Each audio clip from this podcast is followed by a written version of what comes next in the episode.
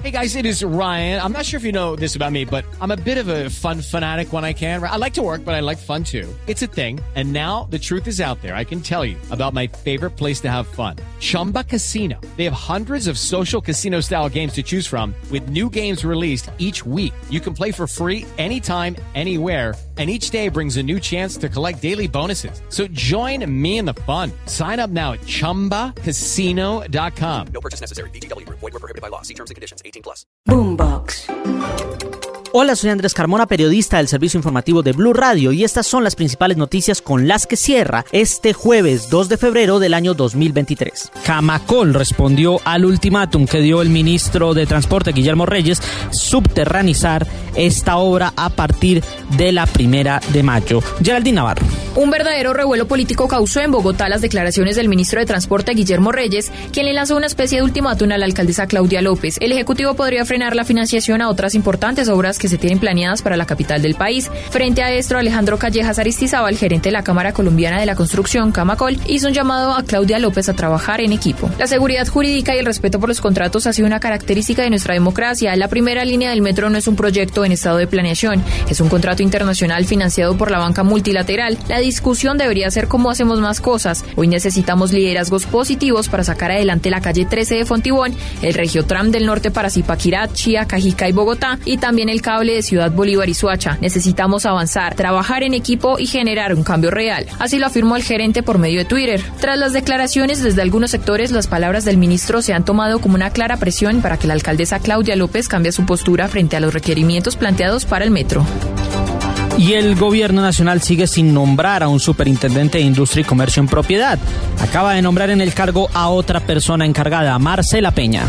Desde que comenzó el gobierno de Gustavo Petro no tenemos un superintendente de industria y comercio en propiedad. Inicialmente el gobierno Petro encargó para la tarea a Juan Camilo Durán, pero ninguna persona puede durar más de seis meses en un cargo de estos sin que sea nombrado en propiedad. Toda la semana pasada se especuló lo que haría el gobierno Petro y si acataría o no las instrucciones de la OCDE sobre cómo debe ser una convocatoria para ocupar el cargo de superintendente de industria y comercio. Así que aquí encontraron un método para salirse por las ramas y fue encargar a otra persona. En este caso, estamos hablando de María del Socorro Pimienta Corbacho. Ella es funcionaria de carrera de la superindustria, ha estado en la entidad desde los años 90 ocupando distintas posiciones. La última de ellas es la de directora de la Dirección de Cámaras de Comercio de la entidad.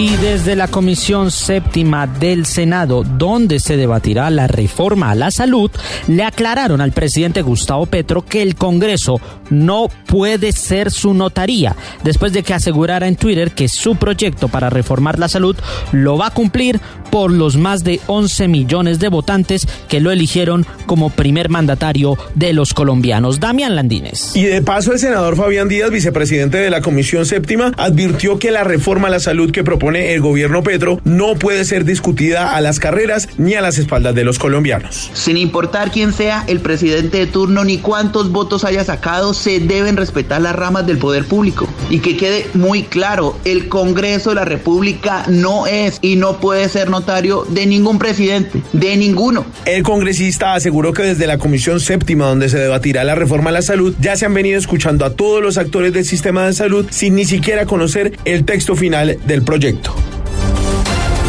Y la ministra de las Tecnologías de la Información y las Comunicaciones se pronunció nuevamente a la regulación de las plataformas de transporte.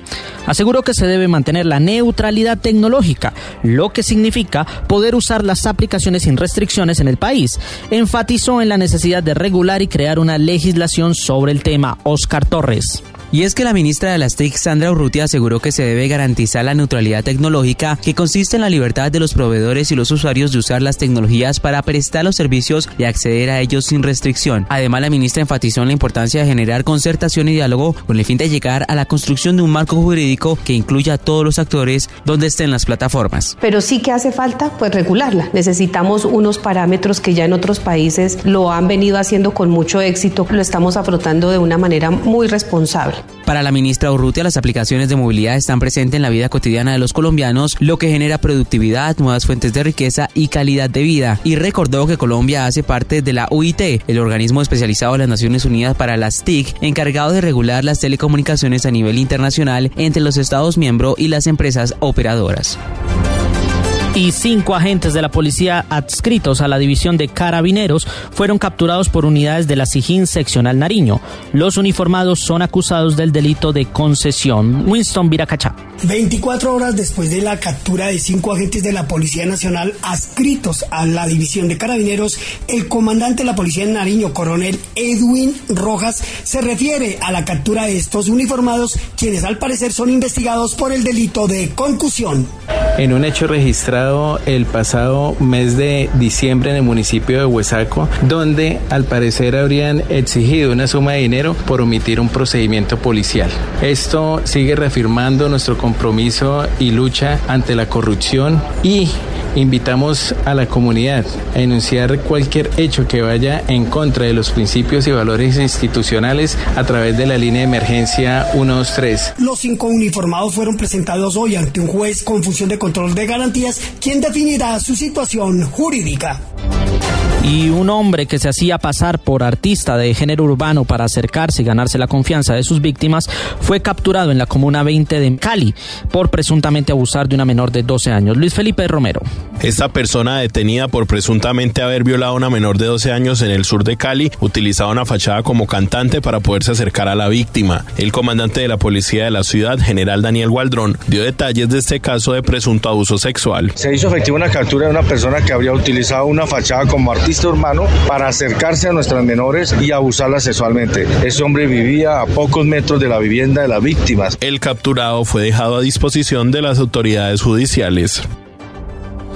Y volvemos con noticias económicas porque hay una rebelión, la que los cafeteros de base le están armando para las elecciones de gerente de la Federación Nacional de Cafeteros al punto de que van a promover su propia terna ante el presidente Gustavo Petro. Marcela Peña. Y es que a Dignidad Cafetera no le gustaron ni cinco los requisitos que se establecieron para ocupar el cargo de gerente de la Federación Nacional de Cafeteros, entre los cuales está tener experiencia gerencial de más de 10 años, específicamente gerencia en comercio internacional. Desde este movimiento emitieron un comunicado en el que están diciendo que eso está hecho a la medida de la candidata de las preferencias del ministro José Antonio Campo, una referencia a María Claudia Lacutir. Esta rebelión va en que le van a pedir cita al presidente Gustavo Petro para presentarle ellos mismos una terna hecha desde las bases cafeteras y además le van a plantear la necesidad de cambiar los estatutos de la Federación Nacional de Cafeteros para democratizarla. Recuerden ustedes que uno de los interesados en el cargo de gerente es uno de los líderes de dignidad cafetera, el señor Orlando Beltrán, que dicho sea de paso, también fue candidato del pacto histórico a la Cámara de Representantes en las. Hello, it is Ryan, and I was on a flight the other day playing one of my favorite social spin slot games on chumbacasino.com. I looked over the person sitting next to me, and you know what they were doing? They were also playing Chumba Casino. Coincidence? I think not. Everybody's loving having fun with it. Chumba Casino is home to hundreds of casino style games that you can play for free anytime, anywhere, even at 30,000 feet. So sign up now at chumbacasino.com to claim your free welcome bonus. That's chumbacasino.com and live the Chumba life. No purchase necessary. DTW, void, were prohibited by law. See terms and conditions 18 plus. Más elecciones. Y en noticias de Neiva, mucha atención porque tal como lo anunció Blue Radio, a la cárcel La Picota de Bogotá fue trasladado Jonathan Francisco García Tapias, presunto asesino de una niña de 10 años, de herir a la abuelita de la menor y de matar al perro de la familia en Pitalito Huila. ¿Cuáles son los detalles? Silvia Lorena Artunduaga. A través de un comunicado de prensa, el IMPED confirmó que Jonathan Francisco García Tapia, señalado de asesinar el pasado viernes 27 de enero a María Camila Plazas Luna, cuando la menor de 10 años intentó defenderse de ser violada por este hombre, quien además hirió a la abuelita de la niña y asesinó el perro de la familia, ya se encuentra recluido en una celda de la cárcel La Picota de Bogotá. Este traslado desde el centro carcelario de mediana seguridad de Pitalito, que contó con el acompañamiento de un grupo especial del IMPED y de la policía, según las autoridades, se dio para garantizar la vida del sindicado, pero además para mantener el orden y la seguridad de este municipio del sur del Huila. Por último, se señala en el comunicado que García Tapia permanecerá en un pabellón de la Picota donde se le garantizarán los derechos humanos y fundamentales a los que tiene derecho cualquier condenado del país. Y gran preocupación de las autoridades porque las altas temperaturas tienen en alerta roja a 31 municipios del departamento de Antioquia por posibles incendios forestales. Juan Pablo Álvarez Muñoz. Es que si no es la niña, es el niño, porque las temporadas secas y de calor también afectan los diferentes ecosistemas del departamento antioqueño. Por eso el director del Departamento Administrativo para la Gestión del Riesgo de Desastres en Antioquia, Jaime Enrique Gómez, invitó a la comunidad a acatar las recomendaciones durante estos días de menos lluvias. El pronóstico que tenemos es, se van a presentar muy pocas lluvias, el pronóstico es de tiempo seco para esta semana. Un dato no menor es que a nivel país 19 departamentos se encuentran en riesgo de esta situación, por lo que las autoridades también le solicitaron a la comunidad ser más cuidadosos con los espacios verdes. Y en noticias internacionales, una pérdida generalizada en sus ganancias y escalada de pérdidas reportaron los gigantes de la tecnología, aumentando el riesgo de nuevos despidos en medio de una probabilidad de recesión mundial. Mariana Quintero. Apple tuvo unos beneficios netos de 29.998 millones de dólares entre octubre y diciembre, un 13% menos que en el mismo periodo del año anterior, y vio como su facturación descendía en la comparación interanual por primera vez desde 2019. A su vez, el gigante estadounidense del comercio electrónico Amazon anunció una pérdida de 2.722 millones de dólares en 2022 frente a los más de 33 millones que ganó el año anterior. Entre tanto, Alphabet, la matriz de Google y YouTube, decepcionó al mercado con una facturación en ligero descenso a 76 mil millones de dólares en el cuarto trimestre de 2022. Su ganancia también fue inferior a lo esperado por los analistas y se ubicó en 13.600 millones de dólares. Y en deportes, la gran novedad en la concentración de la selección Colombia sub-20 es la llegada del volante Daniel Luna, que estaba en España. Sebastián Vargas. Hola, feliz noche para todos. Colombia está a un poco más de 24 horas de su segunda salida ante Paraguay en el hexagonal final categoría sub-20. El partido en el Campín, donde se espera mínimo 30 mil espectadores. El asistente técnico Freddy Hurtado se refiere a la posibilidad de mañana tener a Daniel Luna, quien ya aterrizó en Bogotá después de ser presentado como nuevo jugador del Mallorca de España. Lo de Luna tenemos que esperar cómo llega, la verdad, tanto la ida como el regreso va a ser un poco desgastante para él, tenemos que evaluarlo y luego miraremos a ver qué, qué, decisión se toma. Se esperan un máximo de dos cambios en la nómina titular con respecto al partido que se perdió 1 por 0 ante Uruguay.